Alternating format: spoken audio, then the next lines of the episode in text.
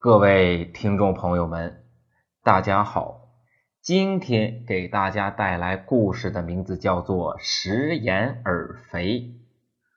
春秋时期，鲁国有位孟武伯，官拜大夫，因他常常言而无信，所以啊，鲁哀公对他颇有微词。有一次，鲁哀公在武务举行宴会，孟武伯呀。也被列入邀请之列。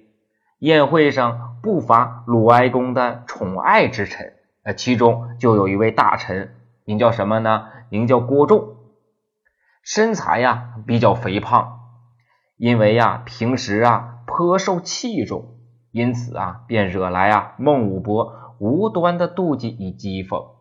宴会上，孟武伯再次借着酒劲儿啊，借着敬酒的机会啊，企图。讽刺郭仲道：“你呀，如此的肥胖，你到底是吃了什么东西啊？能胖成这个样子，胖的如此的不成体统。”鲁哀公听闻啊，心中非常的不悦，随即便替郭仲回答道：“食言多也，能无肥乎？”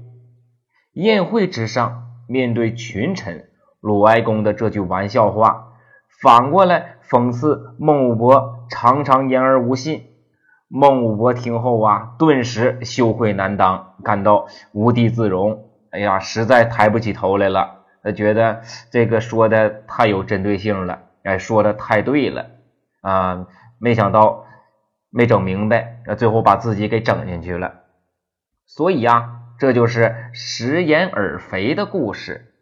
这个故事指的什么呢？是指选择有利于自己的事情，言而无信啊，那这种人呢，那便是小人啊，便是呢，哎呀，费力不讨好啊，总是啊愿意自己得到利益，损害他人的利益啊，答应别人的事儿啊啊不去做，那这样的人呢，就是食言而肥了。那好了，今天的这个故事就讲到这里，谢谢各位。